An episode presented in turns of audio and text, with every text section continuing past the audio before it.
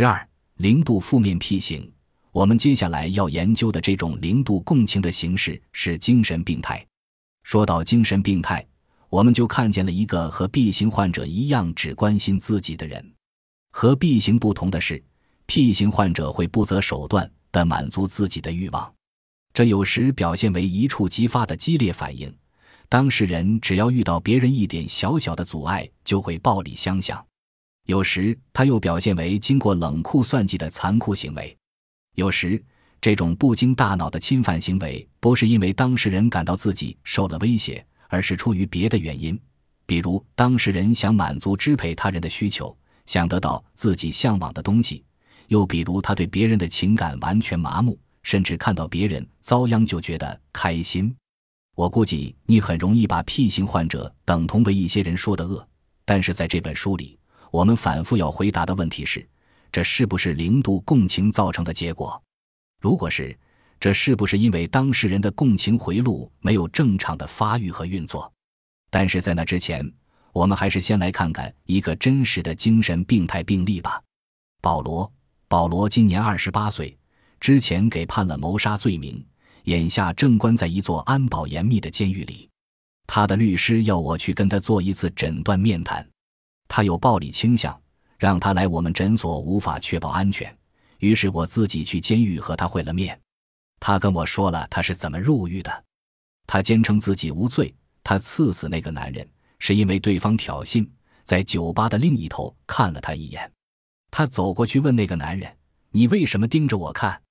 男人答道：“我没有盯着你，我只是想看看这间酒吧。”保罗被男人的回答激怒了，他认为对方对自己不敬，非得给他点颜色瞧瞧不可。于是他抓起一只啤酒瓶在桌上敲碎，然后把锯齿状的豁口深深扎进了男人的面部。和我一样。保罗的律师也被他审讯时的表现震惊了，他对自己的行为显得毫无悔恨，他认为自己做的没错，拒绝认罪。我也在面谈时特地多问了几句，想看看他是否受到良心的谴责。然而保罗执意说他只是在自卫，那个人在公开场合羞辱我，我要让他知道我可不是什么好欺负的受气包。我问他：“你认为自己做错了吗？”保罗回答。我这辈子处处被人当作狗屎，以后再也不想受人的气了。要是有人对我不敬，他们就活该受惩罚。我追问了一句：“人死了，你抱歉吗？”我屏住呼吸，等待他的回答。他用愤怒的声音答道：“在学校里欺负我的小屁孩，他们抱歉吗？我老板开除了我，他抱歉吗？我的邻居故意撞坏我的车子，他抱歉吗？”那个混蛋死了，你问我是不是抱歉？当然不，他是自找的。他们个个这样对我，从没一个抱歉。我他妈的又为什么要对他抱歉？这不，保罗第一次犯罪。他在离开学校后已经六次入狱，罪名包括偷窃商店、贩卖毒品、强奸和暴力袭击。他从中学肄业，没有拿到文凭。在那之前。他的犯罪行为从十三岁就开始了。那年，他在学校的体育馆纵火，然后坐到了运动场彼端的一棵树上，看着他这起火来。他被学校开除，从那以后又去了三所不同的学校，每次都因为袭击他人被开除。在操场上挑衅斗殴、袭击叫他安静的老师，甚至因为别人不让他参加足球队而踩对方的脑袋。这些令人警惕的迹象，在他幼年时就出现了。八岁那年，他对自己的猫做了一件残忍的事。他在猫的后腿上绑了一块砖头，并津津有味地拍下了它艰难行走的样子。据他母亲回忆，保罗向来喜欢说谎，无论是小事大事。他先是逃学，后来又夜不归宿，既没告诉父母，也没有得到他们的许可。当时他才十二岁。对保罗的冷静分析，保罗显然不是让人想要接近的那类人。许多人会毫不犹豫地说他邪恶，他是一个精神病态者。但要是用恰当的诊断标签，我们应该称他为反社会型人格障碍。他之所以获得这个标签，是因为他的行为体现了一种普遍的模式，即对他人权利的漠视和侵犯。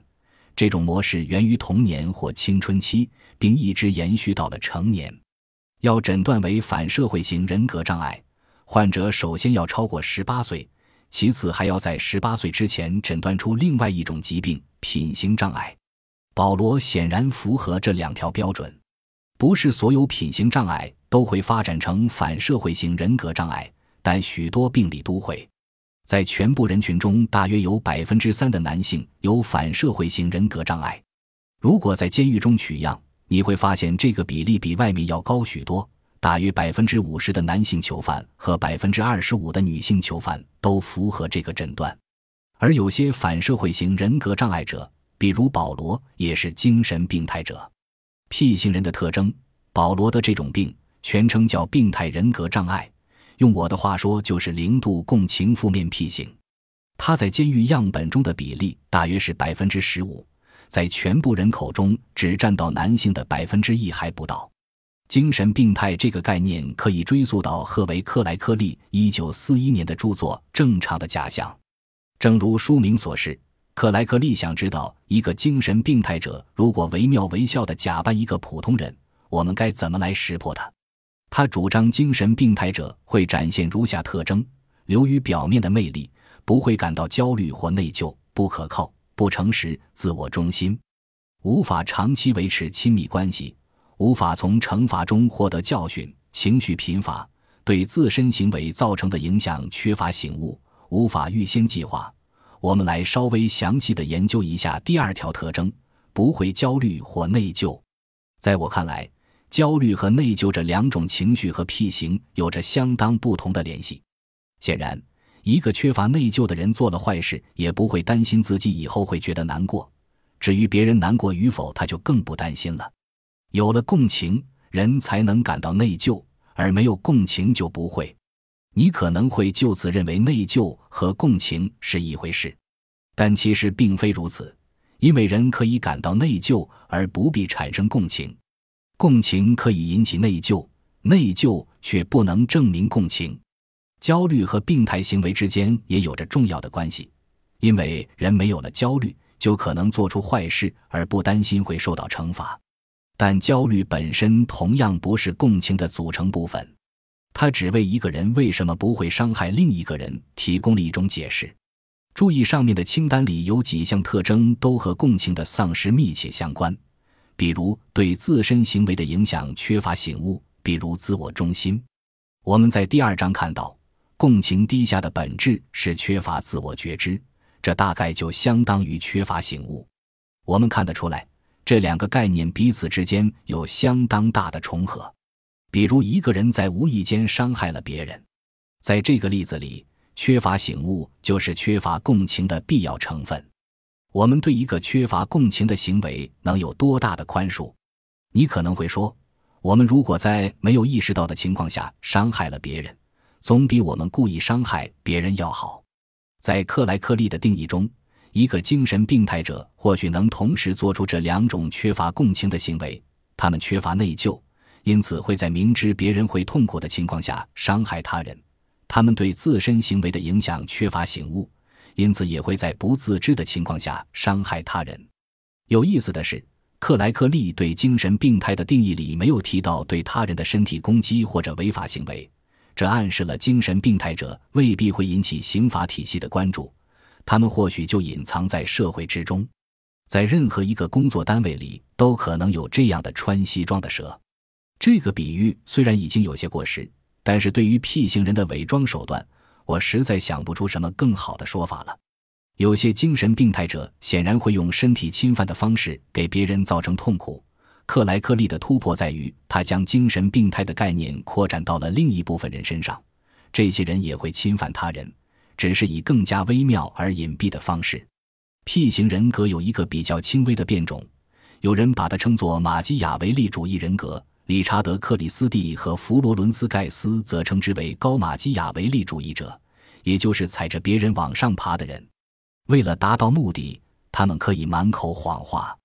我们已经看到，成为 B 型人的一个重要诱因是童年在情绪上遭受过父母的拒绝。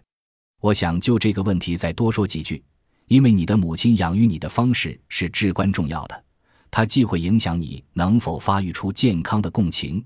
又会决定你有多大的风险成为零度负面 P 型。父母的拒绝可能使孩子长大后变得充满暴力或者病态，这或许不是唯一的因素，但可能也是重要的因素之一。父母的拒绝之所以可能使孩子长大后出现攻击性，原因之一是孩子会因此而暗自极度愤怒，并产生强烈的恨意，而这样极端的负面情绪是很难遏制的。孩子必须找个地方发泄他的强烈怒火，如果他太弱小。还无法对拒绝自己的父母表达这股怒火，这怒火就可能慢慢累积，像高压锅里的一团蒸汽，等到青春期和成年期再宣泄出来，其结果就是暴力的迸发。约翰·鲍尔比对父母的拒绝做了著名的研究，他是一名心理分析学家和儿童精神病医生，就职于伦敦的塔维斯托克诊所。就在这间诊所，他提出了不同凡响的依恋理论。探讨了父母的拒绝和关爱造成的结果。我说这理论不同凡响，是因为他的预测已经得到了充分证明，对整个社会也产生了极其重要的意义。鲍尔比认为，婴儿会将看护者视作一个安全基地，并从这个基地出发去探索世界。他们知道，即使自己离开了看护者，最终也还是能回到他们身边去补给情绪。看护者只要向孩子表示关爱。给予他表扬、宽慰和安全感，就能帮助他减轻焦虑、产生自信，并使他信任彼此间的关系是可靠的。我想这样来复述鲍尔比的理论：在孩子生命最初的那关键几年，看护者给予他们的东西就好比一罐内心的金子。这个从弗洛伊德的洞见中发展出来的观点认为，如果父母能为孩子的内心注满积极的情绪，就是给了他一件比任何物质财富都要珍贵的礼物。这罐内心的金子是孩子能够携带终生的东西，即使他日后变成身无分文的逃难者，或者被其他困境所包围，这罐金子也不会消失。它给人以克服困难的力量，从挫折中恢复的本领，以及在其他关系中表达关爱、享受亲密的能力。说回精神病态，如果追溯病态者的童年。你会发现，他们许多都经历过鲍尔比所说的不安全性依恋。鲍尔比最初发表于1944年的那项研究的标题是《四十四个未成年小偷》，其中详细考察了青少年犯罪问题。这本书也推动了他的理论形成。我在这部著作里发现了一个重要观点：他主张婴儿和看护者互相依恋的安全程度，不仅能预测婴儿长大后的情绪是否协调。还能预测他的道德发展状况。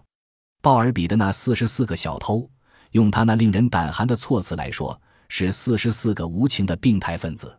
他们只有浅薄的人际关系，经常在儿童福利院进进出出，和几十个成年人维持着表面的来往。根据鲍尔比的观点，儿童和一个或少数几个看护者建立深层的、彼此信任的关系是极其重要的。